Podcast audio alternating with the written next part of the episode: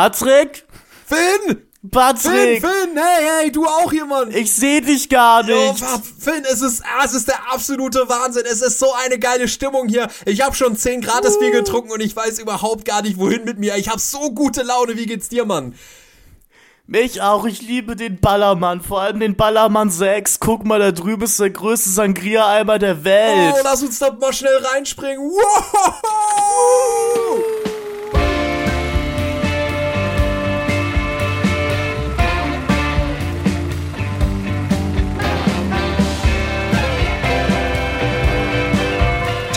Productions präsentiert Celluloid Zyniker. Und damit herzlich willkommen zu einer niegelnagelneuen Folge German Gulasch. Die erste Folge German Gulasch, die wir in diesem Jahr aufnehmen. Wie immer dabei mein hochgeschätzter Kumpan Patrick. Hallo Patrick, schön, dass du da bist. Was machen wir denn heute? Wabo, wabo, schwabo, schwabo. Äh, gierig, Alter, das ist so gierig. Ja, ähm, wir machen heute einen kleinen Trip ins Ausland. Das machen wir ja sonst nicht. Wir sind ja eigentlich eher ein durch und durch provinzieller Podcast, der es eigentlich nicht weiter als bis zum Gartenzaun schafft. Aber ähm, heute haben wir uns gedacht, wir müssen mal ein bisschen kosmopolitischer werden und fahren an die ähm, deutsche Kolonie, äh, zur deutschen Kolonie Mallorca. Und zwar, um genau zu sein, auf den Ballermann. Ähm, ja, so, das wird wahrscheinlich das nächste sein, äh, dass ich jemals in meinem Leben an den Ballermann komme. Aber ja, Finn, ich freue mich, ähm, dass ich jetzt mit dir gerade mit Flipflops, Sonnenbrille und Hawaii-Hemd ähm, ja, über den Ballermann sprechen kann, wie es so am Ballermann war. Ja, ich bin auch richtig glücklich. Wir, man kann ja sagen, wir haben hier gerade so unsere kleine Subreihe bei German Gulasch laufen, wo wir uns so über die Disposition des deutschen Mannes Gedanken machen. Wir haben mit Männersache einen Film aus den ausgehenden 2000er Jahren gesehen und wir gehen jetzt bummelig zehn Jahre zurück ins Jahr 1997 und gucken uns an, was denn die Arbeiterklasse damals so bewegt hat. Mm. Das Ganze hat natürlich auch einen halbwegs timey Anlass, denn äh, solltet ihr Fans von Tom Gerhardt sein oder äh, nach Besprechung dieses Filmes sagen, diese filmische Lücke muss ich schließen, könnt ihr Ballermann 6 auf Netflix sehen. Ihr könnt euch aber auch für schlappe 59,95 bei Turbine die Tom Gerhardt Box bestellen, beziehungsweise die Tommy Box und da habt ihr voll normal Ballermann 6, die Superbullen, Live-Programme von Tom Gerhardt und ganz viele weitere tolle Extras mit dabei. Ähm, das klingt wie ein Angebot, was man nicht ablehnen kann. Also, äh, ich hab's ja schon bestellt.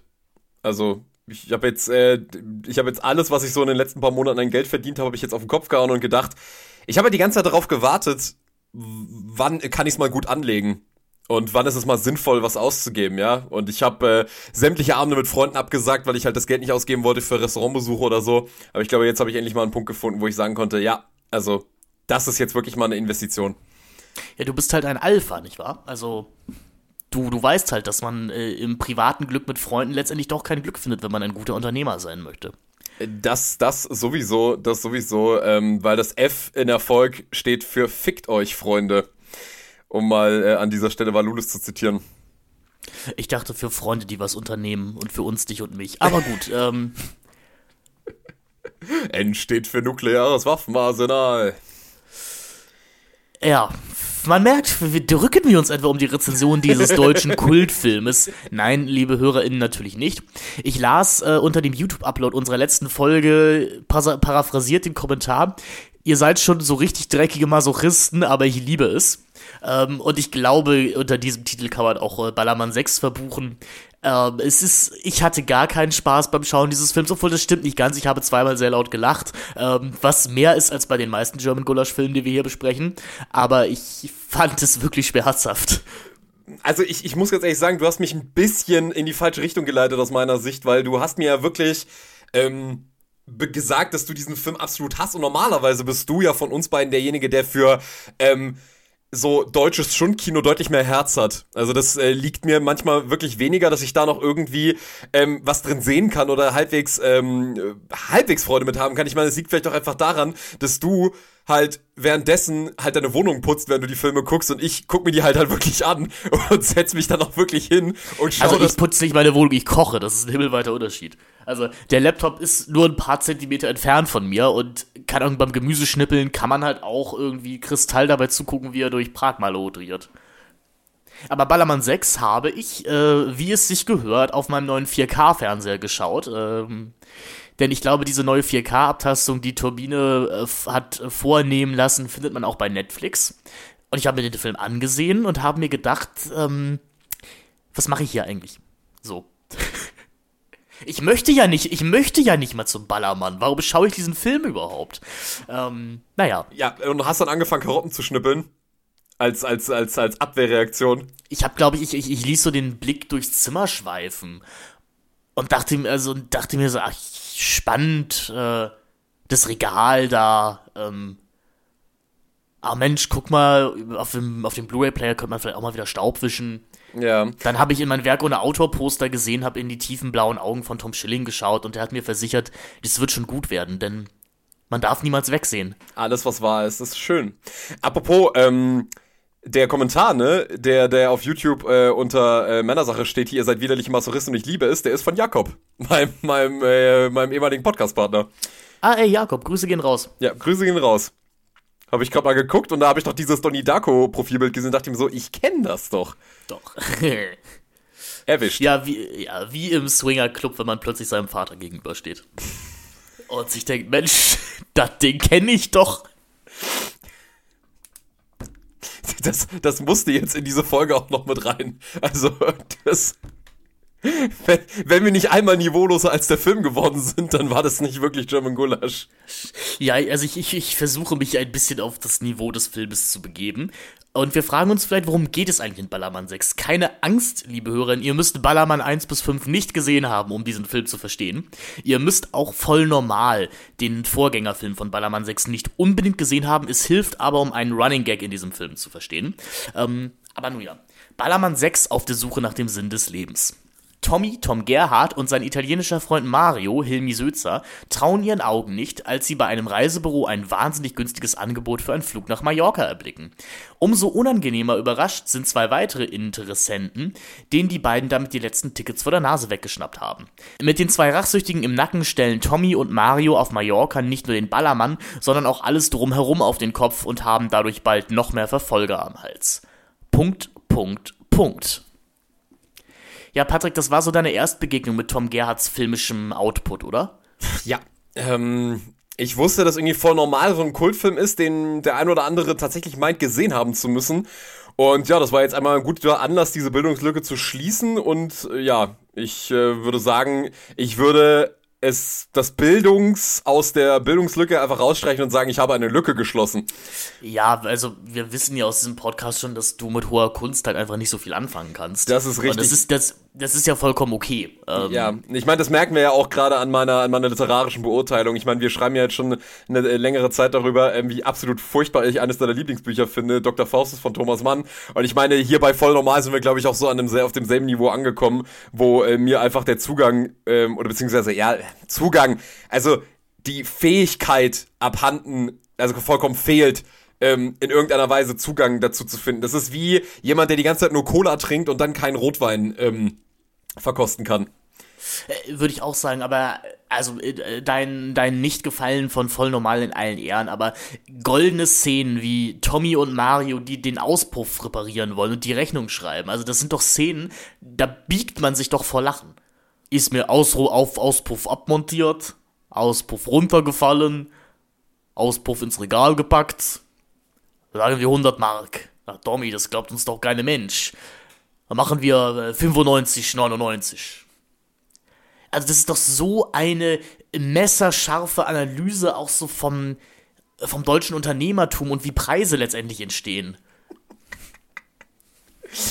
Ähm, ja, aber ich glaube, mein grundsätzliches Problem einfach mit voll normal war schon, und ich meine, das habe ich dir schon im Vorgespräch gesagt, das Problem ist einfach, ähm, diese Art zu sprechen von Dom Gerhard, ja. Also ich äh, glaube ihm ja durchaus, dass das Arbeit ist, so eine Figur zu entwerfen und sowas halt auch dann durchziehen zu können.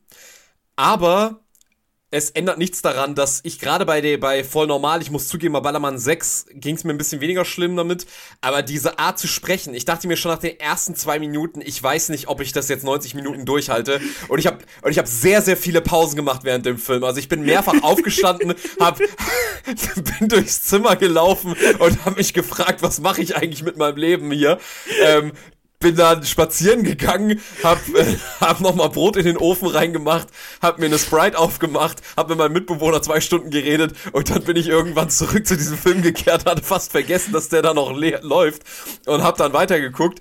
Und das ist halt auch nicht besser geworden. Also ich denke mir halt, also ich, ich kann, glaube ich, mein grundsätzliches Problem sagen, was ich mit voll normal habe. Ähm, das ist ein bisschen so die vulgärere Version von so, von so Loriot für mich. Also man versucht irgendwie ein gewisses deutsches Klientel auf die Schippe zu nehmen. Bei Loriot ist es ja relativ eindeutig eigentlich so das deutsche Bürgertum. Bei voll normal muss man ja eigentlich schon wirklich von der Arbeiterklasse sprechen irgendwie. Also auf jeden Fall geht's. Also ich glaube sogar noch dezidierter eben von einer Kölner Arbeitsklasse. Also ja. ich glaube, das ist wirklich eine Milieustudie eben dieser Köln-Kalk-Szene. Genau. Deswegen ich auch sagen würde, du scheinst offensichtlich einfach ein Problem mit Leuten, Leuten aus Köln zu haben. Das scheint nee, mir aus ich habe grundsätzlich Analyse einfach ein Problem mit Leuten aus der Unterschicht. Das ist das, was, das, ist, das, das ist mein Problem. Also bei Loriot geht es ja wirklich um Leute, die irgendwelchen Anstand haben und, äh, und vor allem auch ein bisschen was auf dem Konto. Aber äh, bei Voll Normal muss man ganz klar sagen, da, hat's man, da hat man es halt leider mit dem, was man heute halt Hartz-IV-Fängern äh, nennen würde, zu tun. Und ich weiß halt auch nicht, also die haben doch ihren Platz in R auf RTL ähm, im Nachmittagsprogramm, haben sie doch eigentlich, ja, den richtigen Platz gefunden. Ich verstehe nicht, warum sowas im Kino gezeigt werden muss. Ähm, und dementsprechend war der Film da für mich eigentlich auch schon durch an der Stelle. Mensch, wo geht denn die ganzen Hörerzahlen plötzlich hin? naja, ich, ich, würd, ich, ich glaube, ich kann einfach ein grundsätzliches Problem nennen, was ich mit voll normal habe. Und das liegt schlicht und ergreifend daran, dass mir relativ schnell klar war, was diese Figur von Tom Gerhardt eigentlich ist. Also für mich ist diese Art von Comedy und diese Art von Figur ähm, so der, der Vollidiot. Ähm, das ist für mich im Prinzip so eine Art filmischer Ablasshandel, ähm, wo man ins Kino gehen kann. Und wenn man sich dann diesem Humor aussetzt, der natürlich so, und ich meine, da brauchen wir jetzt auch wirklich nicht nochmal dezidiert drauf eingehen, der die typischen Sexismen, der die typische Übergriffigkeit, der die typischen Grenzüberschreitungen hat, wo man sagen würde, ähm, sowas kannst du heute auf jeden Fall nicht mehr bringen und auch aus gutem Grund kannst du es nicht mehr bringen. Aber ich glaube, diese Figur ist halt einfach eine, die immer wieder die Ausrede hinter sich hat, ja, sie sind doch eigentlich äh, liebenswerte Idioten, die es einfach nicht besser wissen. Und mit dieser Ausrede von, ja, der ist doch eigentlich äh, geistig zurückgeblieben und so weiter und so fort, ähm, also auf eine andere Art und Weise irgendwie so eine Forrest Gump-Figur, ähm, dadurch ist im Prinzip alles gerechtfertigt, was diese Figuren machen. Und, das, und dann braucht man sich auch nicht schlecht fühlen, wenn, wenn, wenn man im Kino das super, alles super findet, weil man am Ende immer sagen kann, naja gut, ich meine, das ist ja witzig, weil die beiden halt einfach zurückgebliebene Vollidioten sind. Äh, hm, also wenn wir über Ballermann 6 reden, dann gebe ich dir voll recht. Bei Vollnormal sehe ich das ein bisschen anders. Bei Vollnormal habe ich das Gefühl, dass Tom Gerd hier tatsächlich ein hässlicher Spiel einer Gesellschaft ist. Ähm, und eher eine Art Weiterentwicklung einer grimmelshausischen Simplex-Figur ist. Weswegen ich deine Forrest Gump-Analogie gar nicht so schlecht fand. Ähm, ich habe nicht das Gefühl, dass voll normal mir die Tommy-Figur irgendwie sympathisch machen möchte. Ähm, bei Ballermann 6 habe ich schon das Gefühl. Und ich glaube, das ist, das, das ist mein Problem, weswegen ich mit Ballermann 6 wirklich gar nichts anfangen konnte. Ähm, ja, aber mehr dazu, würde ich sagen, in unserer weiteren Analyse. Was ich aber als Trivia-Detail noch super spannend fand, ist, dass ähm, durch die äh, inflationäre Verwendung des Titels äh, Ein Zombie hing am Glockenseil in voll normal tatsächlich das Interesse an diesem äh, Lucio Fulci-Film in Deutschland gesteigert wurde. Tja, siehst du mal. Ja, also da soll noch nicht mal jemand sagen hier, dass äh, Herr Gerhard nicht auch Kulturgut machen könnte. Ja, und ich habe mir auch sagen lassen, dass seine Hausmeister Krause-Serie wohl tatsächlich recht gut sein soll. Weil das eben dann wirklich mehr so den die untere deutsche Mittelschicht mit ihrer Spießigkeit äh, in, in den, ins Visier nimmt. Ja, gut, ob das jetzt so gelungen ist. Also, ich, ich muss halt auch wirklich einfach sagen, ich, ich, ich, ich, ich, ich, ich ertrage wirklich Tom Gerhards Stil einfach nicht. Also, das, das ist halt etwas, das zieht sich durch diesen gesamten, durch diese gesamten Filme, ähm, dass ich einfach diese Art zu sprechen, dieses, äh, diese, diese absolute Dumbatz-Performance, das ist für mich einfach es ist für mich wirklich einfach so ein ganz, so ein ganz persönliches Problem, ist, dass ich das einfach nicht ertrage. So, das löst irgendwie in mir so eine richtige Abwehrreaktion aus und ich kann dir nicht mal unbedingt sagen, woher das kommt. Aber ähm, ich kann es zumindest bei voll normal bis zu einem gewissen Grad verstehen, warum das einem irgendwie was gibt, weil man dem wirklich lassen muss. Da kann ich mich zumindest an Sachen erinnern und kann nachvollziehen, wenn Leute sagen, da sind durchaus Szenen, die sind so dahingehend konstruiert, dass man da noch Jahre später drüber reden kann. Ja, also diese, diese, diese Szene, wo er aufs Buffet kotzt oder diese Szene, wo, ähm, wo halt, äh, wo halt dieser, dieser, dieser komische, äh, schmierige Startup-Unternehmer äh, seiner Familie diesen, diesen äh, Witzvertrag andreht und so. Das sind ja alles Sachen, wo man sagen kann, okay, das, ich verstehe, warum das Kult geworden ist. Und bei Ballermann 6 zeigt sich halt dann wirklich die ganze hässliche Seite dieser Figurenkonstellation äh, und dieser Figurenkonstruktion, ähm, die ich persönlich schon in, in voll normal gesehen habe. Aber ähm, weil ich zum Beispiel sagen würde, dieses Motiv, dass äh, blonde Frauen, die komplett über dem Niveau unserer beiden Hauptfiguren sind, immer diese komplette Blödheit dieser Figuren und auch die, die, die, die, die, die, alles im Prinzip, was die, was, wo, wo wir Til Schweiger-Filme für kritisieren würden, wo diese Figuren das einfach machen dürfen, weil sie ja Trottel sind, das finden die Frauen dann immer doch irgendwie süß und liebenswert und sind dann doch irgendwie ganz gerne lieber mit denen befreundet, als mit ihren blöden, durchtrainierten, ähm, möglichen Sexpartnern. Ja, und ich kann das Gespräch an dieser Stelle beenden. Du hast eigentlich alles gesagt, was es über die Tom Gerhardt Filmreihe zu sagen gibt. Ich wollte nochmal sagen, dass ich natürlich enttäuscht bin, dass du jetzt nie mit mir über äh, Tom Gerhardt Siegfried Verfilmung Siegfried reden wirst. Aber na gut, was nicht ist, kann ja noch werden. Also äh, äh sagen wir mal so, wir, wir, werden auch bei German Gulasch dann einfach mal das Format einführen, German Gulasch Drunk. Torture, Torture Drunk, Ja, Torture, Torture Chamber. Nee, aber dann, dann dürfen wir das Format nicht German Gulasch nennen, sondern wirklich einfach Torture Chamber.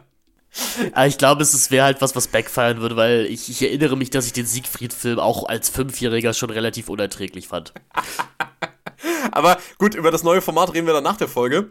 Ähm, genau. Erstmal gehen wir mal ganz tief rein nach Malle, Malle, Malle, Mum. und ähm, das, was du gerade ansprachst, dieses Phänomen, dass äh, Tom und Mario, also Tommy und Mario, äh, ja, grundsätzlich Frauen anbaggern, die irgendwie zehn Level über ihrer Gehaltsklasse liegen, das haben wir ja schon in den ersten zehn Sekunden dieses Filmes, in dem die beiden in grenzdebilen Osterhasenkostümen äh, so einer Frau im Cabrio nachstellen. Man fühlt sich da ein bisschen erinnert an diesen Schlager. Vor mir im Wagen sitzt ein junges Mädchen und ja, schon Unzusammenhänge, Dialogfetzen aus dem Fenster geben und halt sagen wie, ey, da sind zwei wilde Rammler ausgerissen, ey, so voll am Rammeln, ey. Was auch ein Stilmittel dieses Filmes ist, also so grundsätzlich jeder Satz wird eigentlich nochmal wiederholt im Satz drin, mit einem ey oder voll so oder gierisch dran gehängt. Mhm. Da muss man sich ein bisschen drauf einlassen. Und wenn wir bei äh, Abschussfahrt damals gesagt haben, dass jede Szene damit aufgelöst wird, dass Figuren auf Toilette gehen, damit mal irgendwas passiert, ist es hier so, dass Figuren einfach wegrennen. So. Ja, weil, weil, weil, der, weil der Film ja, ähm, der Film äh, eigentlich auf drei Ebenen funktioniert. Also, ähm, wir haben ja im Prinzip. Aha. Also wie jeder gute Episodenfilm. Also man sieht sich da erinnert an Magnolia oder Shortcuts von Robert Altman ähm, haben wir natürlich auch noch ein zweites Männerduo, was ähm, ja den beiden Jungs nachstellt, weil die genau, was ja schon angesprochen wurde in der Inhaltsangabe. Ja. Ähm, weil die beiden ihnen ja die Malle-Tickets abgezogen haben und die versuchen sie halt die ganze Zeit aufzugreifen und ihnen einen Kanister voll Scheiße durch den Trichter einzuflößen. man muss drüber lachen, wenn man drüber redet, aber ich versichere euch, liebe HörerInnen, beim Schauen des Filmes ist das nicht lustig. Vor allem es ist halt auch so großartig, dass sie halt wirklich diesen Kanister überall mit hinnehmen. Also sie gehen auf den Ballermann, haben den Kanister dabei, weil sie jede Sekunde damit rechnen, dass sie jetzt endlich die in den Trichter in den Mund stecken können und sie scheiße We Weißt du, woran ich dabei denken muss? Denn genau diesen Gedanken hatte ich auch. Aber mir ist dabei schmerzhaft bewusst geworden, dass wir hier ein ein Prä-9-11-Film sehen. Also ein Film, in dem du noch Flüssigkeiten mit ins Flugzeug nehmen darfst. In dem, in dem es überhaupt keine Airport-Security gibt. Ja, das ist richtig. Ja, ich, ich meine, ich mein, wo solche Leute wie Tom Gerhardt und sein Kollege in diesem Flugzeug halt einfach mal ähm, die Sauerstoffmaske runterziehen können, dann die Schwimmweste anziehen und dann einmal den Sitz nach vorne und einmal nach hinten klappen ähm, und zweimal die Leute fast umbringen, die hinter ihnen sitzen, dann einfach Kinder ankotzen. und die Stewardess anbaggern und die auf den Hintern hauen. Ja, vor allem, also ich glaube, wir müssen bei diesem, also bei diesem Film, also ich meine, man muss natürlich die Frage stellen, warum zum Teufel reden wir über diesen Scheiß jetzt eigentlich? Weil ehrlich gesagt ist das hier nur more of the same, was wir schon in sowas wie ähm, Abschlussfahrt erlebt haben. Aber ich glaube, an dieser Stelle muss man nochmal ganz klar betonen, dieser Film ist, glaube ich, innerhalb von German Gulasch deswegen eine Ausnahmestellung, eine Ausnahmestellung zuzuschreiben, weil das ist, glaube ich, der erste Film, wo ich sagen würde, wir haben hier wirklich eine Komödie, die selber nicht begreift, dass ihre beiden Hauptfiguren wirklich im wahrsten Sinne des Wortes gemeingefährlich sind. Also, ja. also wir, wir können jetzt nicht davon sprechen, dass das irgendwie eine Blödelkomödie ist, wo Figuren ständig irgendwelche Patzer passieren oder versehentlich Dinge falsch laufen, sondern das sind ja wirklich zwei Figuren, die bewusst den Schaden an Menschen in Kauf nehmen und das auch noch besonders witzig finden. Also ich meine, diese Szene ist ja wirklich paradigmatisch, wenn sie der Stewardess auf den Arsch hauen und man denkt sich so, Alter, der Ton von dem Film, der wechselt gerade schon echt in eine richtig unangenehme Weise. Also man denkt, man ist irgendwie in so einem italienischen Sleaze-Film gelandet, wo dann irgendwie die Frau halt wirklich irgendwann so äh, klar signalisiert, dass sie das nicht gut findet und dass sie das wirklich unangenehm findet und dass sie ähm, total also dass sie halt gerade im wahrsten wirklich vor laufender, äh, vor, vor versammelter Mannschaft gerade ähm, einen sexuellen Übergriff erlebt hat und dann halt sagt so, ja, findet ihr das witzig? Und unsere beiden Figuren halt einfach sagen, ja. Und ich glaube, das war so spätestens der Punkt, wo ich mir dachte, okay, der Film versteht, glaube ich, wirklich gerade nicht, was er macht. Ähm, und ja, es ist, es ist damit natürlich, also wir sehen hier halt die Väter von den Figuren von Mario Barth und äh, Paul Panzer in Männersache. Und erneut musste ich daran denken, dass ich das alles viel das mehr kaufen würde, wenn die 13 leider, wären. Das stimmt halt leider wirklich, weil Mario Barth und Paul Panzer sind ja 12 in Männer. Männersache. Ja, also ehrlich gesagt, das, diese beiden Figuren sind der Grund und sind die Erklärung für dann das spätere deutsche Kino der 2000er Jahre.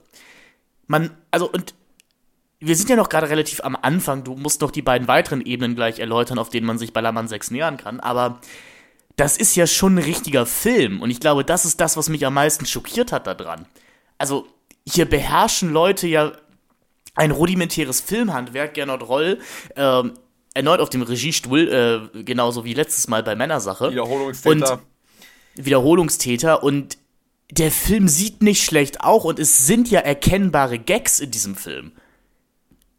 Wir, wir, haben hier, wir haben hier keinen Abschlussfahrt oder eine Männersache, wo wir uns überhaupt fragen, über was soll denn hier überhaupt gelacht werden. Und der Film trägt, glaube ich, deswegen weiß ich nicht, ob ich dir mit deinem, der Film weiß gar nicht, was er selber macht, so zustimme.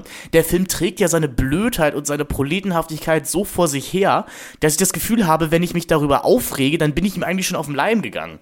Ja, nee, ich glaube, aufregen ist hier auch die falsche Reaktion. Ich glaube einfach nur, dass der Film selber gar nicht merkt, wie düster er zwischendurch wird. Weißt du, was ich meine? Okay, also, ja, da gebe ich dir recht. Also diese, dir diese Szene im Flugzeug, ich fand die wirklich einfach richtig düster. Und ich meine, wir reden ja gleich nochmal über eine andere Szene, ähm, die, glaube ich, so also ich meine, wir hatten schon so eine Reihe wie Sex Up hier und ich würde sagen, Ballermann 6 hat mit einer Szene in diesem Film, macht der Sex Up auf jeden Fall Konkurrenz. Und ich meine, Sex Up besteht im Prinzip nur aus einer einzigen Rape-Fantasie. Da hast du recht. Aber was sind denn noch die zwei weiteren Ebenen, mit denen man sich, äh, mit, auf, äh, die man beachten muss, wenn man Ballermann 6 schaut? Naja gut, also äh, wir haben natürlich auch noch äh, eine, eine andere Männer, Männerfigur, die hier eine ganz große Rolle spielt, und zwar ähm, der Partner von äh, der wunderschönen, wie heißt sie nochmal, verdammte Scheiße. Äh, Diana Frank heißt die Schauspielerin, die spielt Maya und wir haben ihren Freund Klaus, gespielt von Christoph M. Ort. Genau, und, und, und, und, und Klaus ist ähm, ein lustfeindlicher, reicher, ähm, Spießer, der seiner Frau unterstellt, dass sie ähm, rumhuren würde und jedem Mann hinterherlaufen würde. Und dann fällt dieser Frau natürlich nichts Besseres ein, als, als Mario, genau das zu tun. als, als Mario und Tommy aufzugabeln und mit ihnen mitzugehen. Ähm, und ich meine, da, da haben wir im Prinzip dann die dritte Handlungsebene, wo im Prinzip alle diese Figuren sich dann, wie es halt in jedem guten Episodenfilm ist, sich dann irgendwann kreuzen sich diese Wege, ja, und dann merken wir, wie diese Schicksale miteinander in Zusammenhang sind und am Ende lernen wir auch was übers Leben, aber das möchte ich nicht vorweggeben. Genau, man kann dazu noch sagen, ähm, der Film besteht aus mehreren Episoden, wie du schon gesagt hast, die alle ungefähr den gleichen Aufbau haben. Tommy und Mario kommen in eine Szenerie, richten das größtmögliche Chaos an, zeigen keine Reue, Leute sind sauer auf sie und verfolgen sie dann über die Insel. Äh, es gibt unter anderem noch so einen äh, Sportartikelverleiher, der heißt Udo, gespielt von Dirk Praditz. Ähm, der hält sie für, ja, ähm, Leute, die in der Lage wären, einen Jetski zu reparieren. Äh, für 50 Mark machen Tommy und Mario das natürlich auch und äh, Jürgen Drews setzt sich dann auf diesen Jetski und fährt dann den Rest des Films mit diesem Jetski durch die Gegend. Das ist auch ein Running Gag. Stimmt, das ist, eigentlich, das ist eigentlich eine vierte Handlungsebene. Ja, also das gibt es eben noch und das trifft sich dann alles am Ende des Films beim großen Eimersauf-Wettbewerb auf Malle. Denn das ist eben auch der Grund, warum Tommy und Mario nach, nach Malle bzw. den Ballermann wollen. Es gibt auch viele hinreißende Gags, dass sie nicht wissen, dass der Ballermann auf Mallorca liegt. Ähm, oder ein Teil von Mallorca ist. Ähm, weil sie kennen ihn ja noch Ballermann und sind immer, Mallorca, müssen wir da, müssen wir da drüber, wenn wir zum Ballermann wollen. Naja, ähm, ja, jedenfalls kulminiert das alles, alle diese unfassbar spannenden und mitreißenden Handlungselemente kulminieren beim großen Sangria-Eimersauf-Wettbewerb, wo es den größten Sangria-Eimer der Welt zu bestaunen gibt. Und wo ich auch wieder sagen möchte, wenn das reicht, um den durchschnittlichen Deutschen im Urlaub zu begeistern, dann ist es schon irgendwie okay, dann, dann darf diese Nation gerne untergehen. Also ich meine, das Problem ist halt, man, man, man, man kann ja eigentlich nur in Kulturpessimismus verfallen, wenn man sich halt äh, klar macht, dass halt wirklich ein beträchtlicher Teil der deutschen Bevölkerung halt wirklich regelmäßig in diesen Urlaub fährt. Ähm, da kann man schon verzweifeln. Ich meine, ich habe jetzt ehrlich gesagt in den letzten Wochen durch die äh, Anti-AfD-Demos halt schon sehr deutlich gemerkt, dass man Deutschland noch nicht abschreiben darf. Ähm, da ist durchaus noch äh, ein, ein, ein ganz beträchtlicher Teil dabei, der, glaube ich, wirklich noch weiß, ähm, worum, also was wichtig ist, aber trotzdem ändert das nichts daran, dass diese Urlaubskultur, äh, ähm, ja, man, man kann es nicht anders sagen, also sie verdient ja wirklich in jeder Hinsicht leider die größte Verachtung. Ähm, Gerade weil, und ich weiß nicht, ob dir das am Ende dann auch so gegangen ist, ähm, um vielleicht gleich mal auf ein Highlight zu kommen, ähm, wenn am Ende da im Prinzip dann diese große Fete dort an dem Strand gezeigt wird. Ich habe mir die ganze Zeit gedacht und musste dann sofort an dieses Gespräch mit dir äh, denken, wo wir über Babylon gesprochen haben und wie, wie, wie, wie kacke da diese Partyszenen inszeniert sind, weil wir da halt einen Regisseur haben, den man offensichtlich anmerkt, der halt Partys eigentlich verachtet und der sich die ganze Zeit, während er diese Partyszenen abdreht, ähm, immer mit der Kamera so sehr scheu zur Seite geht, wenn es wirklich zur Sache geht, weil er weil das eigentlich schon irgendwie zuwider ist.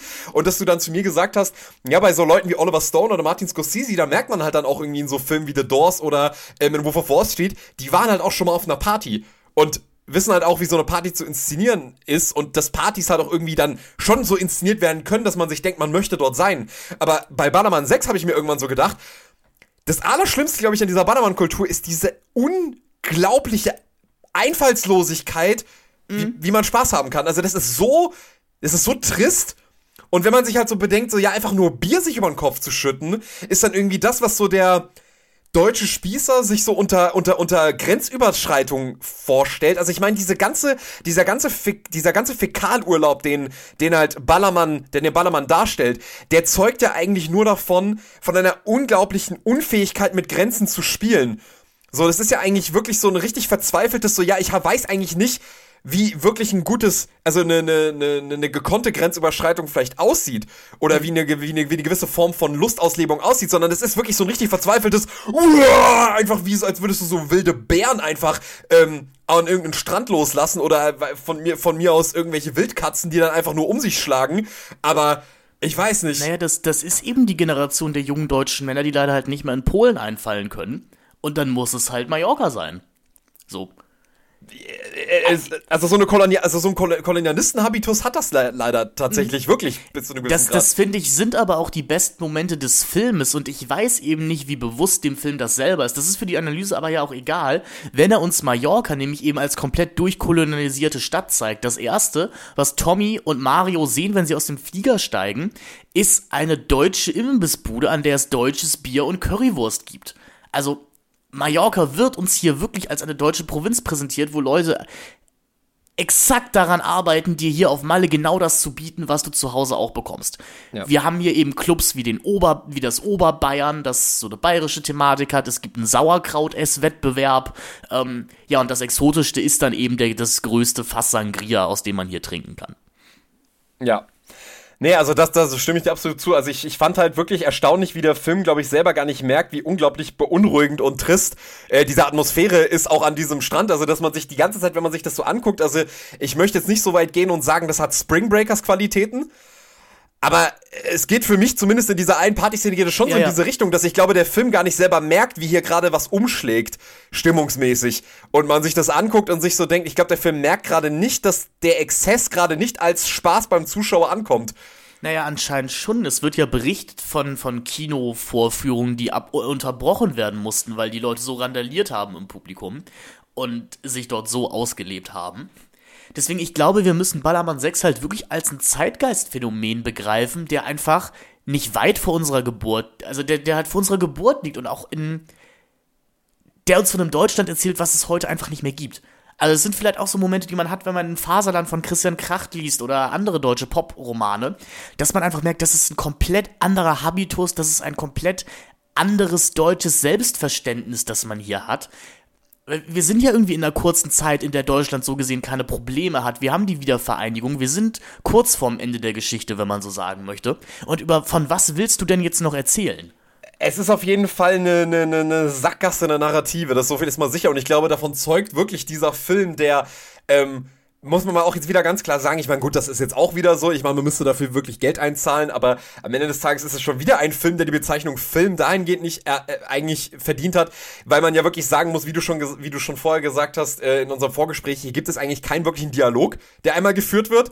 Also es ist, es ist eigentlich wirklich nur eine Sketch-Aneinanderreihung. Und wenn das jetzt also und ich glaube, diese Aufteilung von diesem Film in 25.000 Teile auf YouTube ist eigentlich nur die konsequente das konsequente Verständnis davon, wie dieser Film eigentlich wirklich auch angelegt ist. Es ist eigentlich ein Film, der nur in Fragmenten geguckt werden sollte. Ähm, ja, wahrscheinlich hast du recht. Es ist ein Film, der für zwei Minuten ganz okay ist. Aber Gottlob nicht 80 Minuten. Also wenn Tom Gerhardt halt eine ne, ne Fernsehsendung hätte, wo er jedes Mal so einen 2-Minuten-Clip aus ähm, Ballermann 6 zeigen würde, da, dafür ist dieser Film dann wahrscheinlich dann doch ideal. Jetzt, ob, ob der Humor jetzt gut ist oder nicht, darüber werden wir gleich noch reden. Aber am Ende des Tages, das ist eigentlich kein Film, der auch dafür gemacht ist, an einem Stück zu gucken, weil er halt auch wirklich dann bisweilen halt wirklich schwer zu ertragen ist. Auch wenn ich mu- sagen muss, ich, ich, ich habe dem Film ja noch einen Stern gegeben auf Letterbox, weil ich bin tatsächlich durch die 1 Stunde 23 dann doch verhältnismäßig gut durchgekommen, sogar noch besser als durch voll normal, weil tatsächlich das Tempo dieses Films ist schon wirklich ähm, beachtlich. Okay, das ging mir komplett anders, weil ich eben sehr schnell merkte, ähm, Ballermann 6 hat halt nur einen Gag. Also er hat halt nur eine, eine Art, wie er einen Witz erzählen kann. Und das endet immer in Slapstick und Peinlichkeiten. Und das wurde mir nach 10 Minuten wirklich an, also es hat mich nach 10 Minuten wirklich angestrengt. Dann gibt es aber wieder kurze Momente, wo ich merke, dass Tom Gerhardt, und der schien ja wirklich auch ein sehr talentierter Kabarettist zu sein, also wo diese Tommy-Figur ja auch herkommt, also wo es dann eben doch kleine Spitzen gibt, wo ich dachte, schade, dass der Rest des Films nicht so aussieht.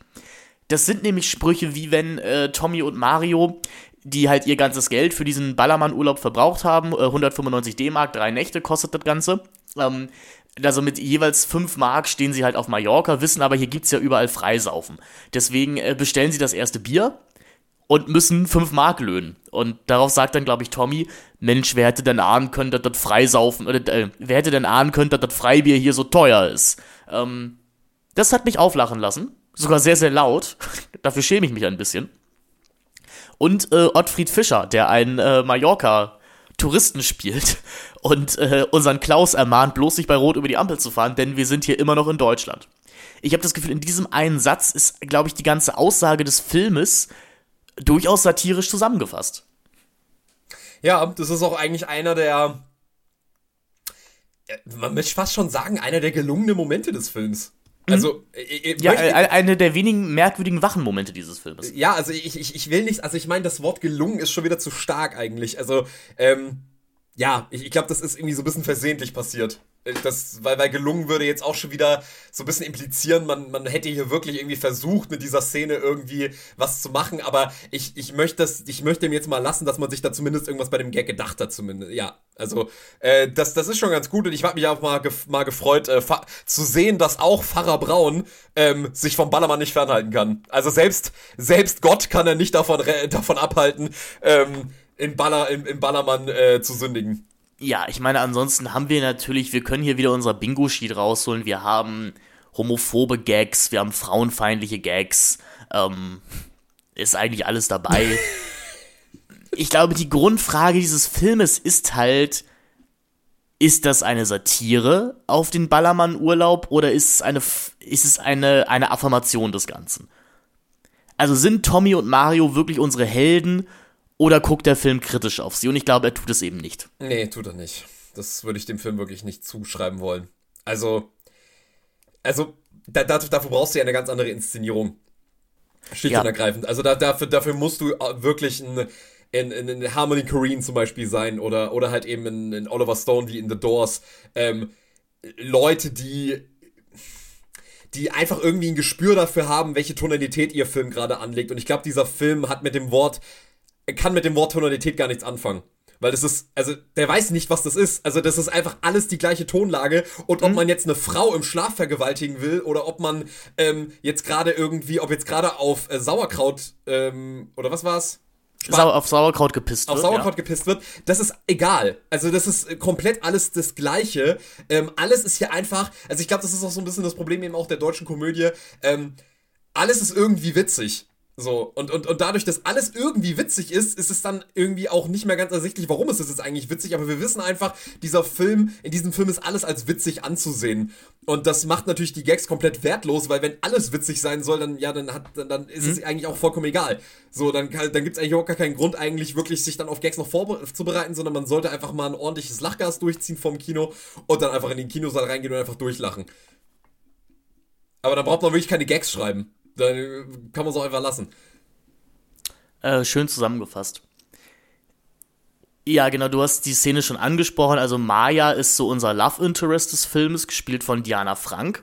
Und ähm, ja, die wird dann so ein bisschen errettet von Tommy und Mario aus ihrer spießigen Beziehung mit dem Klaus. Und die beiden fahren mit ihr ins Oberbayern, wo es einen Wet T-Shirt Contest gibt, ähm, zu der sie Maya dann auch nötigen die ist natürlich schon sehr betroffen. Also sie haben sich natürlich vorher schon abgefüllt, nötigen sie dann an diesem Wet T-Shirt Contest teilzunehmen. Dann ist man im Hotelzimmer bei Maya.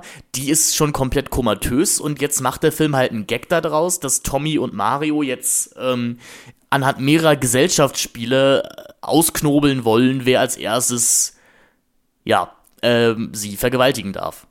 Ja, und, und das Ding ist halt, man, man kann das jetzt auch nicht anders formulieren als, als, als, als also der, der Film macht ja nicht mal wirklich den, äh, irgendwie diesen, die, diesen dann auch total verlogenen und widerwärtigen Zwischenraum auf, irgendwie so, ja, sie ist noch nüchtern genug oder so, sondern nee, die ist komplett komatös und schläft und beide stehen in Bademänteln vor ihr, gehen vorher noch pinkeln, pinkeln in die Fußdusche, ähm, und, und und was, aber weißt was auch so ein Gag ist, den du einfach mit tausend Meilen Entfernung riechst? Ja, ja, gut, genau. Und gute Komödien, ich, ich habe den Film schon mal angesprochen, als wir über Abschlussfahrt geredet haben, aber der In-Betweeners-Film, Sex on the Beach, der ja eine ähnliche Thematik hat, nämlich halt den, den, den Abitur-Party-Urlaub, der schafft es tatsächlich auch aus dieser alten Nummer, wir pinkeln in das Fußwaschbecken, tatsächlich nochmal was rauszuholen.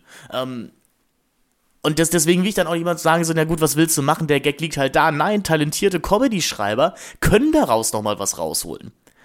Aber dieser Film halt nicht. Ja, was, was, was ist halt am Ende? Am Ende schwimmt halt die Pisse von, äh, von, Mario. von Mario halt einfach da drin und das ist halt der Gag. Er hat da halt reingepisst und ich glaube, man muss an dieser Stelle noch erwähnen, wie die ganze Situation zustande kommt. Also sie beide gehen mit ihr in irgendein Hotel, wo sie beide eigentlich nichts verloren haben. Sie suchen eigentlich einen Platz zum Schlafen, weil sie, weil sie einen Zettel verloren haben, wo ihr fucking Hotel ist. Ähm, und dann gehen, lassen sie sich von ihr, von Maya mitnehmen, weil sie sie halt von ihrem äh, fürchterlichen äh, Freund halt gerettet haben.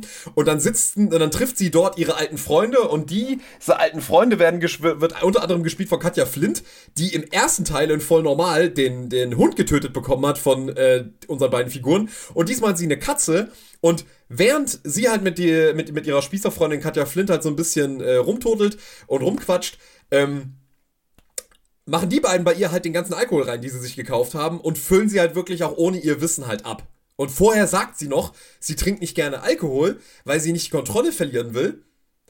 Und das denken sich natürlich unsere beiden Figuren. Lass mal Alkohol da reinmachen. Ja, und äh, das Ende von dem Video ist genau diese Szene. Also sie spielt, sie, sie, sie finden dann eine Box bei ihr, wo die ganzen Ravensburger Brettspiele drin sind und dann spielen sie so lange, bis sie halt einschlafen. Ja, und verpassen, und verpassen ihre goldene Chance, diese wunderschöne Frau zu vergewaltigen. Naja, ähm, haben wir nicht gelacht. Ne, Finn? Mhm. Genau, das nicht trifft es hier. Ja, wie gesagt, weil, weil, weil der, der, Gag, der, was der Film hier sagt, ist, so, guck mal, die beiden sind zu blöd, um diese, in die Anführungszeichen, Chance zu nutzen. Ja, das ist, das ist, das ist, das macht, das macht diese, diese Szene noch so viel schlimmer. Also es ist, es, die Szene ist schon so an und für sich unsäglich und dann aber noch im Prinzip den Gag daraus zu machen, dass sie zu blöd sind, eine Frau zu vergewaltigen, ähm, das ist halt wirklich so, wo ich mir so denke, Gernot Roll, ich halte dich nicht für einen gehirnamputierten Menschen, aber diese Szene spricht ehrlich gesagt für nichts anderes, als dass alle Beteiligten gehirnamputiert waren. Als sie diesen Film ja, gemacht haben. man sollte, also vielleicht sollte Gernot Roll einfach hinter der Kamera bleiben. Also weiter die Kamera führen und äh, dann hat sich das auch. Ja, also, ähm, ich Weil, meine. wie gesagt, er ist, er ist ein wahnsinnig talentierter Kameramann. Das, ich muss aber wirklich sagen, ich weiß, wie es dir ging, aber das war spätestens nach der Szene im Flieger, wo man, wo, wo der äh, Stewardess auf den Arsch geschlagen wurde von, ähm, von, von ähm, Tommy. Das war wirklich die Szene, wo sie dann so praktisch mit Bademänteln dastehen und sich schon, äh, schon der Sabber im Mund zusammenläuft, dass sie, sie jetzt, verge- dass sie jetzt gleich vergewaltigen können. Ähm, das war wirklich auch die Szene, wo ich wirklich so gedacht habe, Alter, okay, also ich habe halt wirklich, also ich habe jetzt nicht unbedingt nur keinen Bock mehr, weil der Film selber unerträglich ist, sondern ich denke mir wirklich so, was gucke ich mir, oh, oh, weil ich, ich mag das wirklich eigentlich normalerweise nicht, einen Film mor- moralisch abzuurteilen. Aber das war so abgedreht widerwärtig in, in, in so einem, ja, in, in so einem Film, der so, der so merkwürdig unschuldig daherkommen will. Ähm, und wenn du halt, wenn wir halt auch schon drüber reden, dass halt in, im Kino halt auch gegrölt wurde, ne?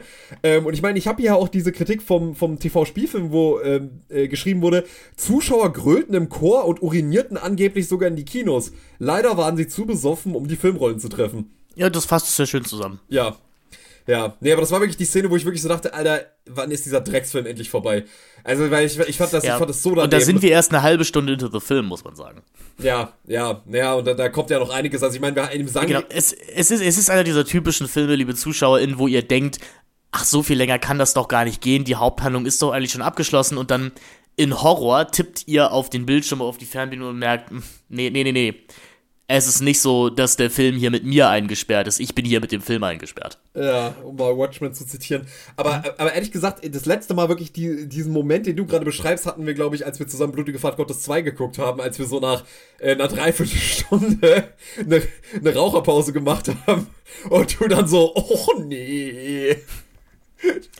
Ja, ein ähnlich schmerzhaftes Erlebnis, muss ich auch sagen. Ich meine, Blutiger Fahrt Gottes 2 hat mich einfach noch mehr gelangweilt als dieser Film. Ähm, Ballermann 6 hat mich anders gelangweilt. So, keine Ahnung, äh, Blutiger Fahrt Gottes 2 hielt ich einfach für einen schlechten Film, wo ich dachte, gut, da muss man jetzt durch. Aber Ballermann 6 dachte ich mir einfach wirklich, wie du gerade schon zusammengefasst, warum gucke ich das? so.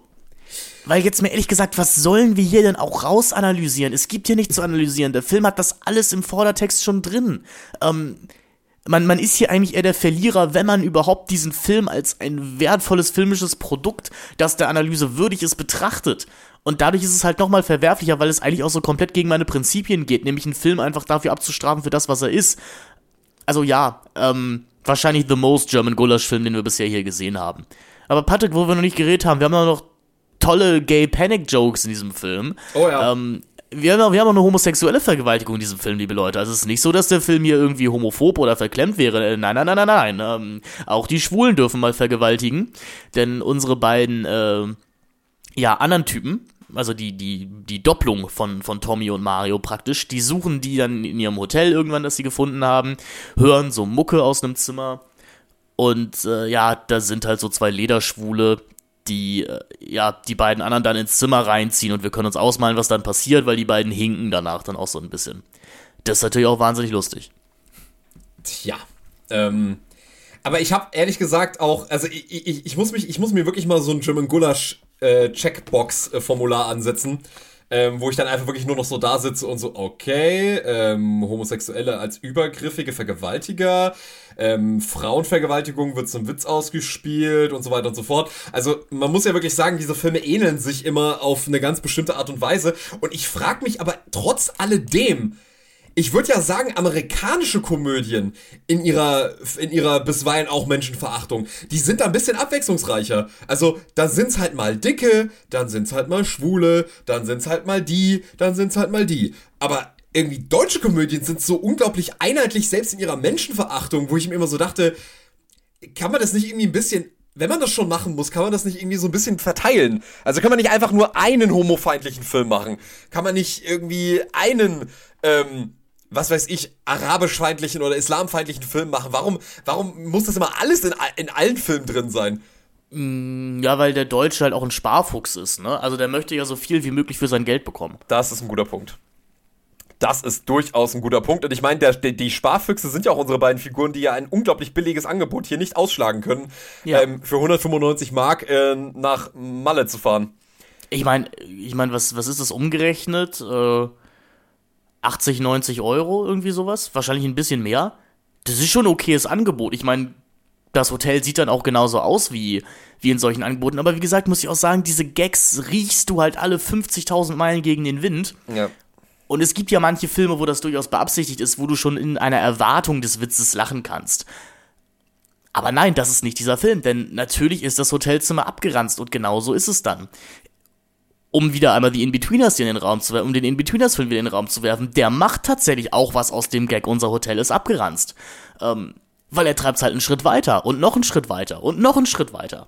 Ähm, bis man, bis man sich nicht mehr abwenden kann und einfach aus, als Abwehrmechanismus lachen muss. Ähm, wir wollen hier eigentlich nicht über gute Filme reden, aber wenn wir uns mal wieder face to face sehen, müssen wir mal über die, müssen wir mal den In-Betweeners-Film schauen. Ähm, denn der Wert dieses Filmes wird mir immer, immer bewusster, wenn wir über schlechte deutsche Filme über Urlaub reden. Ja, super gerne. Super gerne. Also li lieber als. Also ich meine, man muss natürlich auch jetzt unsere Zuschauer mal beruhigen. Weil ich glaube, äh, Zuhörer mal beruhigen.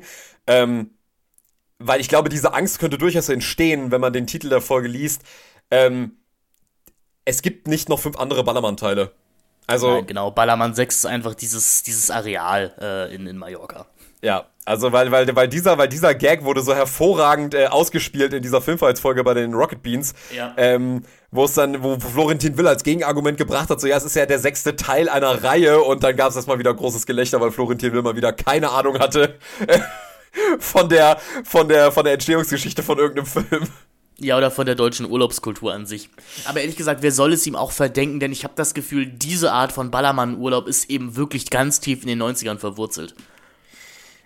Wobei man halt sagen muss, der Ballermann hat halt aber an seiner Faszination offensichtlich nicht so wirklich was verloren. Also die Leute fahren ja immer noch dahin und es ist immer noch n- nichts, wofür sich irgendeiner in irgendeiner Form schämen würde. Also ich meine, Ich habe mir aber sagen lassen, dass dieses krasse Ding von wegen Eimersaufen und so, dass das nicht mehr geht, weil eben auch die Insel selber sich stark gewehrt hat und äh, dieses Image nicht haben wollte. Ja gut, das, das hat auch das, aus gutem Grund hat man sich dagegen gewehrt, aber ich meine, ich weiß nicht, wie du das siehst, aber ich habe halt immer bei solchen Diskussionen wie um sowas wie jetzt Ballermann und Ballermann 6, ich habe halt immer so diese diese Angst in diesem Diskurs dann halt in so eine gewisse Lustfeindlichkeit abzurutschen, also dass man hier dann irgendwann anfängt zu reden, wie halt eben in äh, Damien Chazelle über so ein Thema reden würde, so oh, das ist aber obszön, wie die wie die da feiern, ne? Oder Leute, die dann ähm, die dann irgendwie Saltburn irgendwie für den größten Skandalfilm der letzten 30 Jahre halten. Also, Na, die Sache ist ja, ach, wenn es wenigstens obszön wäre, aber das ist es ja nicht. Ähm, es ist, du hast Spring Breakers angesprochen und mich erinnerte es auch so ein bisschen an How to Have Sex, also so, also an, an den, den Ja. Film aus dem Jahre 2023. Ähm, es verdeutlicht eigentlich, wie so unter der Behauptung der totalen Hedonie eigentlich die größte Spießigkeit und Verklemmtheit steckt. ja, Und damit sicherlich doch auch wieder ein Film unserer Zeit.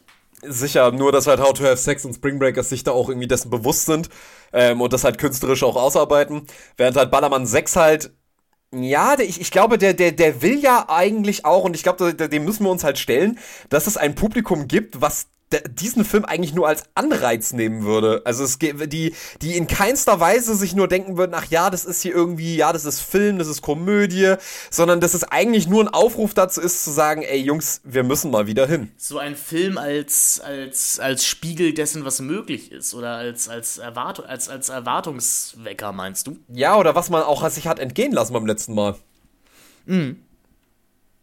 Ne? Aber dann ist ja auch wieder die Frage, also möchte man denn Tommy und Mario sein?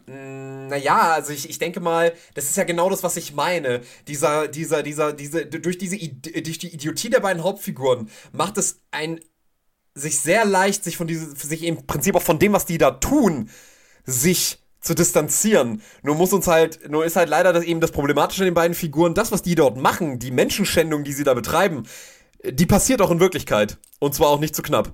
Und äh, ich meine, es gibt ja noch eine andere, eine, weitere Szene, die, wo ich mir auch so denke, da werden halt wirklich vor der Kamera Leute traumatisiert und diese Figuren checken das nicht und der Film checkt das auch nicht, was er da gerade tut. Also da, wo diese Szene, wo sie mal wie sie, also es gibt ja diesen Running Gag in diesem Film, wenn Tommy einen Eimer sieht, dann rennt er immer dahin und versucht den auszutrinken. Wer der erste Gag, Ja, der da passiert wegen ist, das, Eimersaufen, genau. Genau, wegen Eimersaufen und da ist halt eine Frau, die dann die ganzen äh, Obstreste, also den ganzen Restmüll halt einfach in den Gully kippen will und dann säuft er halt aus dem Ding raus und sagt das schmeckt aber komisch. Und dann gibt's halt eine andere Szene, wo halt ein älteres Pärchen halt irgendwie einen Sekt bestellt hat, der halt in einem Krug mit Eis serviert wird, wie halt immer auch, ne? Und er sieht ihm halt den Eimer und er, und er kippt sich halt das ganze Ding mit den Eiswürfeln auf den Kopf und dann landen die Eiswürfel in der, in den, in, in den, in dem, in den, ähm, Dekolleté der älteren Frau. Und was macht halt unser, ähm, was, was macht halt ähm, Mario? Der greift natürlich der Dame direkt in die, äh, in die Bluse rein und holt halt die Eiswürfel raus. So, und du siehst halt diesen beiden älteren Herrschaften an, die sind gerade total verstört und unsere beiden Hauptfiguren gehen da einfach drüber hinweg. Und ich glaube, dadurch, dass man sich so gut von den beiden distanzieren kann, und weil die beiden am Ende des Tages auch irgendwie, ich meine, Malle, die, das Verkaufsargument von Malle ist doch, dass man sich so benehmen darf wie die beiden. Also, ich, ich glaube nicht unbedingt, dass der Film sagt, will man nicht so sein. Ich glaube, das ist doch genau das Verkaufsargument, was, womit man nach Malle jetzt geht. Dass ich, das ist ja diese Spießigkeit, die du meinst. Ich gehe von meinem, nachdem ich das ganze Jahr über wieder schön im Duckmäusertum schön brav meine Arbeit gemacht habe, im Büro oder sonst wo, fahre ich nach Malle, benehme ich ein, zwei Wochen wie das größte Dreckschwein und dann fahre ich wieder nach Hause und bin wieder schön brav, ähm, schön braver Bürger, der immer schön zur Arbeit geht. Und ich glaube, das ist doch eigentlich der Punkt, oder? Also Deswegen sind ja diese Figuren eigentlich die perfekten beiden Figuren, die man nach Malle schicken musste. Deswegen hat Gerner, Gernot Rolsch, ich glaube, schon den, schon den richtigen Einfall gehabt und Tom Gerhardt auch, dass man diese beiden Figuren nach Malle schicken muss, weil ich glaube, sie haben, sie sind dann vielleicht irgendwie auf eine diffuse Art und Weise Analytiker der Gesellschaft, dass sie verstanden haben, genau diese beiden Figuren sind eigentlich das, was in Malle eigentlich zelebriert wird. Oder wie, sie, Ja. oder wie siehst du das? Ich gebe dir da total recht. Ich musste noch an etwas anderes denken. Ich habe mich nämlich erinnert an ein Gespräch, das auch im Podcast aufgezeichnet wurde, nämlich in unserer Rückblickfolge letztes Jahr aus dem April, wo wir über Ken Loach, I. Daniel Blake gesprochen hatten. Und ich habe mir gedacht, ist nicht die Tommy und die Mario-Figur in der Anlage sind sind ja irgendwo Feindbilder, weil das sind eben Leute, die bewusst auch nicht arbeiten wollen, die keine Lust haben auf die menschenunwürdigen Jobs, die sie machen müssen und die damit jetzt auch konfrontiert sind. Und wir als deutsches Publikum sind eben auch mit denen konfrontiert und müssen uns fragen, wie reagieren wir als Gesellschaft auf die?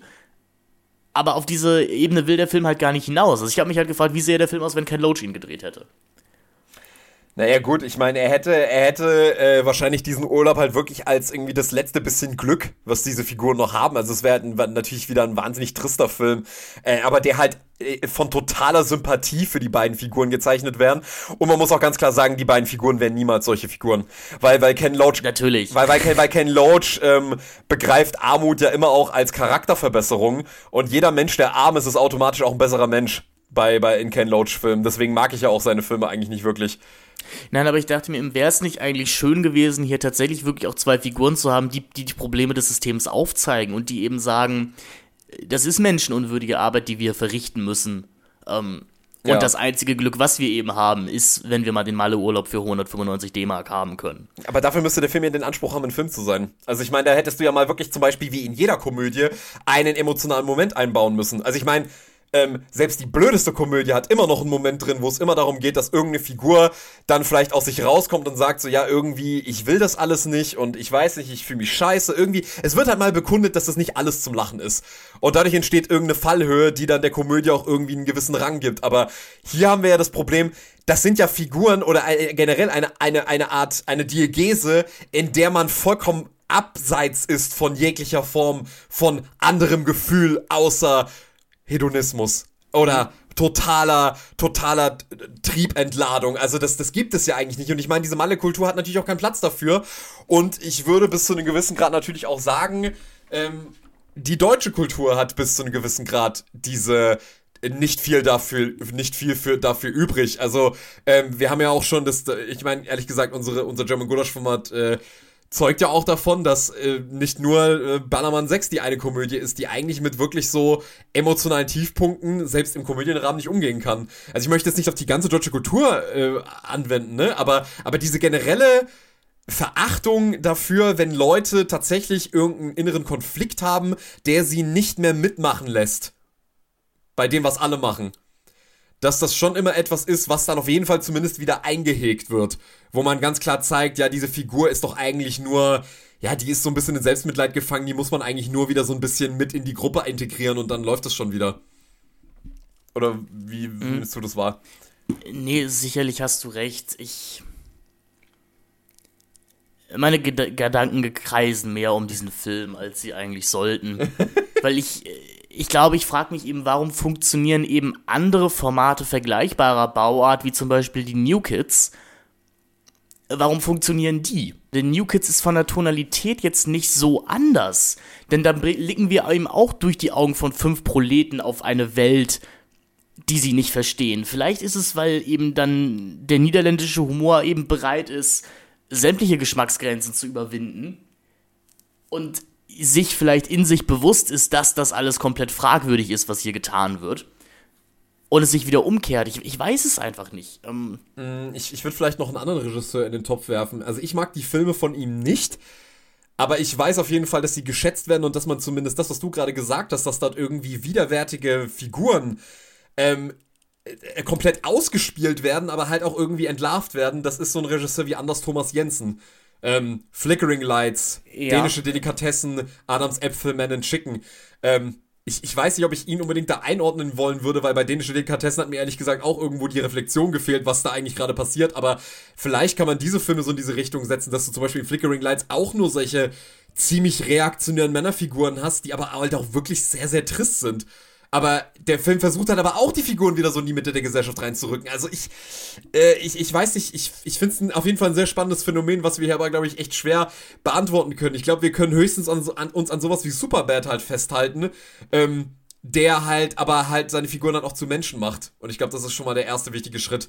Also, dass uns irgendwie klar ist. Ja, Super, Superbad hat halt irgendwie wieder so einen Konfrontationsmoment äh, in sich drin oder mehrere ja sogar ähm, eben dadurch, dass das, was die Figuren vorhaben, nicht gelingt. Ja, also ich meine, da gibt es auch eben die emotionalen Dialoge und ja, es, ich weiß nicht, also es, es, sind ja nicht mal die emotionalen Dialoge, aber man muss ja sagen, das, was, das, was zumindest sich zwei der drei Hauptfiguren vorgenommen haben mit Superbad, klappt am Ende eben einfach nicht. Ja. So. Und äh, das sind dann halt dann die Überraschungsmomente, für die man eigentlich in eine Komödie geht und bei all den schlimmen Sachen, die Tommy und Mario hier passieren. Die sie machen. Also auf der einen Seite hat, hat das natürlich irgendwie vielleicht auch was, was Zärtliches, was Tröstliches, dass sie sich nie unterkriegen lassen. Aber es ist auch komplett egal. Es gibt.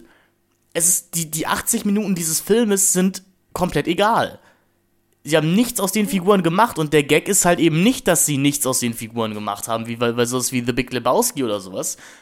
Sondern nö, es ist eigentlich eher ein Haha, du hast dir gerade ernsthaft diese 80 Minuten angeschaut ganz schön blöd. Und ehrlich gesagt hätte ich es auch konsequent gefunden, wenn man, wenn die beiden am Ende nicht dieses äh, Easy-Zeichen, dieses Peace-Zeichen in die Kamera, sondern einfach nur Mittelfinger. Das, das wäre eigentlich konsequent gewesen. Äh, aber ich meine, du hast das gerade jetzt auch, du hast es jetzt gerade auch irgendwie noch so nett den beiden gegenüber formuliert, dass denen Dinge passieren. Also ich meine, man muss ja ganz klar sagen, wir haben hier aktiv handelnde Figuren, die wirklich jeden Kollateralschaden äh, gerne in Kauf nehmen. Ähm, wenn, wenn, wenn es halt irgendwie ihren, ihren unmittelbaren Trieben irgendwie entspricht. Also, das, also ich frage mich halt auch, können wir hier unsere klassische Highlight-Sektion überhaupt anbringen oder ist das einfach ein highlightloser Film? Also, wie gesagt, ich, ich, mochte, ich mochte die Szene mit dem, dass das Freibier hier teuer ist. Ich mochte das Ding mit Ottfried Fischer. Ja. Ähm, und ich fand ganz cool, dass sie Samba de Janeiro im Soundtrack hatten. Weil ich mag den Song. Ja, ich, ich, hatte, ich, war, ich hatte mein, mein positiver Moment war bis zu einem gewissen Grad, ähm, wo äh, ich gemerkt habe, dass SpongeBob offensichtlich Ballermann 6 gesehen hat oder zumindest die Macher von SpongeBob, wenn sie nämlich den, äh, ich weiß nicht, was sie da, was sie da eigentlich essen, aber ähm, auf jeden Fall den Essteller von dem, äh, von äh, unserem Klaus ähm, und äh, von Maya, wenn sie da halt das ganze Ding verunstalten mit irgendwelchen sauren Soßen, mit irgendwelchen Spülmitteln und mit ihren Fußnägeln und mit ihren Nasenhaaren. Ähm, da musste ich natürlich an die Szene mit dem Gesundheitsinspektor in der, in der äh, berühmten Spongebob-Folge denken, wenn sie sagen, wir haben den Gesundheitsinspektor umgebracht. Und dann haben wir seine Leiche auf dem, auf dem Friedhof, Friedhof verscharrt.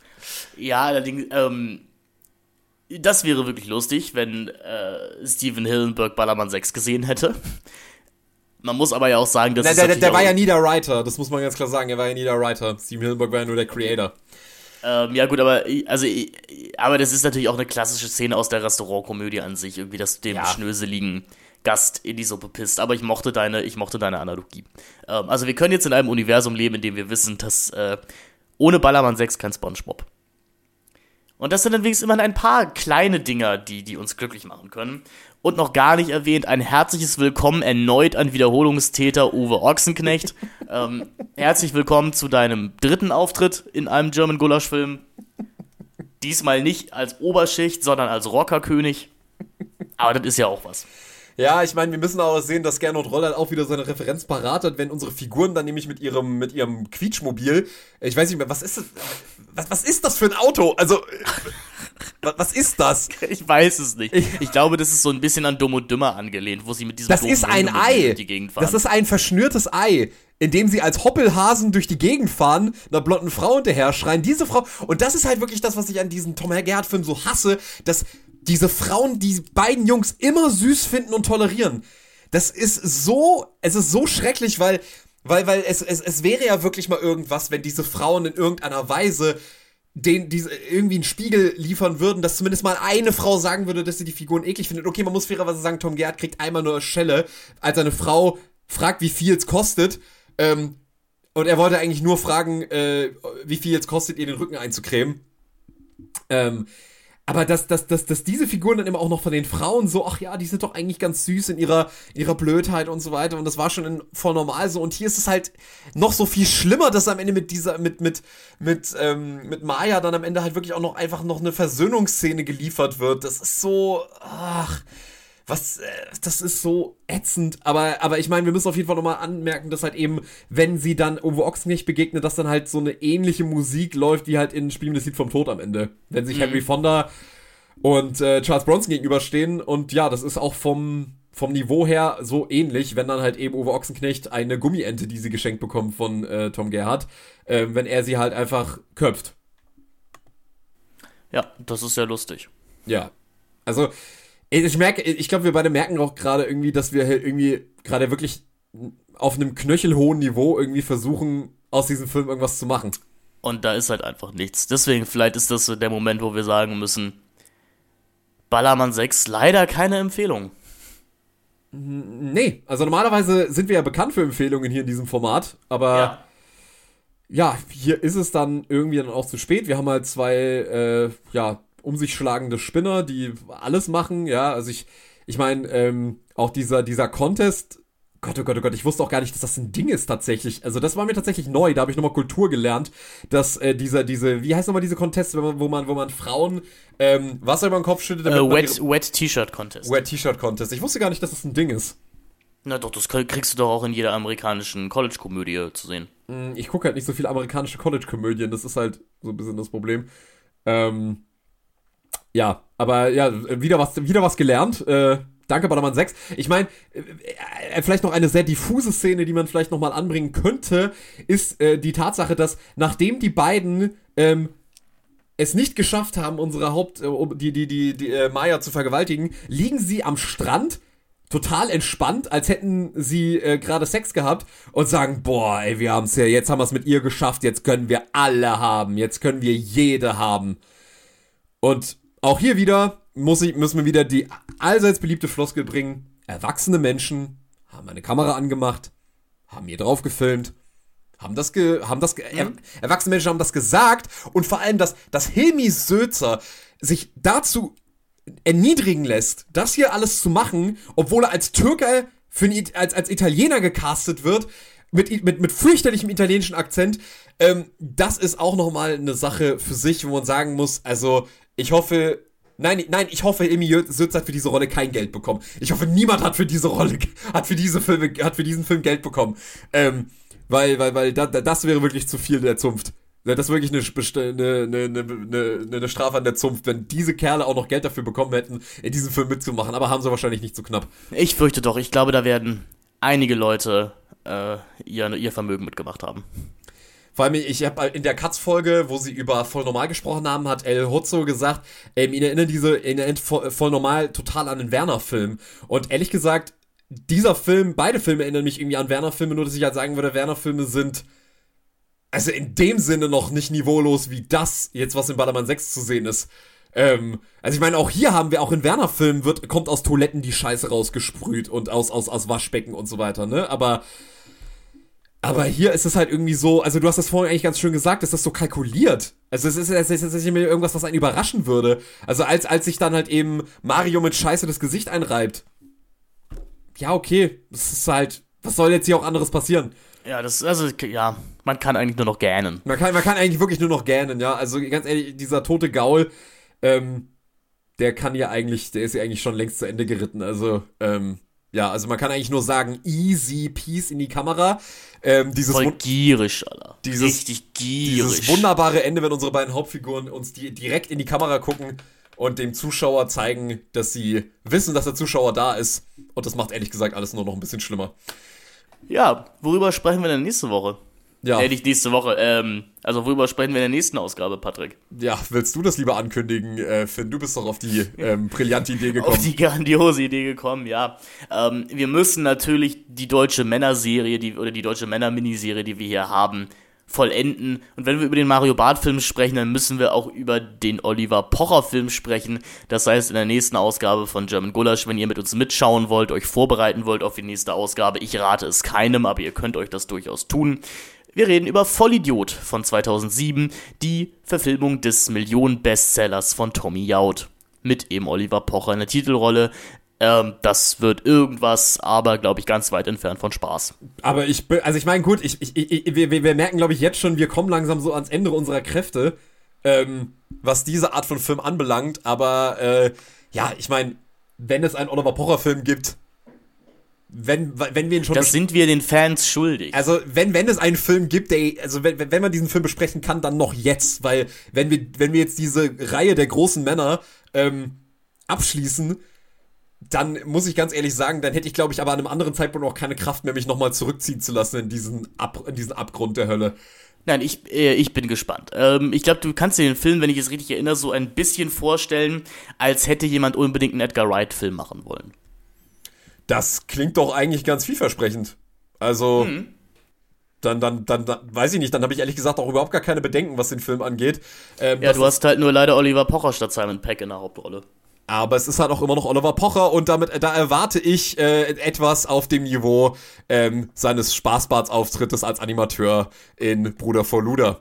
Also wenn ich ihn einmal in diesem Film in meinem Kini sehe, dann haben wir schon einen Gewinner. Ja, hier fliegen gleich die Löcher aus dem Käse. Unsere Popo-Polonaise geht bis nach Blankenese. Wir freuen uns, wenn ihr beim nächsten Mal auch wieder einschaltet. Hier bei German Gulasch mit Patrick. Jetzt musst du und Finn sagen, Mann. Ach so, oh Gott. Ja, äh, das, das haben wir noch nie gemacht. Du kannst mich doch einfach nicht so komplett unvorbereitet jetzt mit irgendwelchen einstudierten Kunststückchen über, überfallen. Ja, weißt du, wenn wir wirklich Freude wären, dann würdest du gar nicht so reagieren. Wenn wir wirklich Freunde wären, dann wären wir schon längst zusammen auf dem Ballermann gewesen. Aber waren wir das? Nein.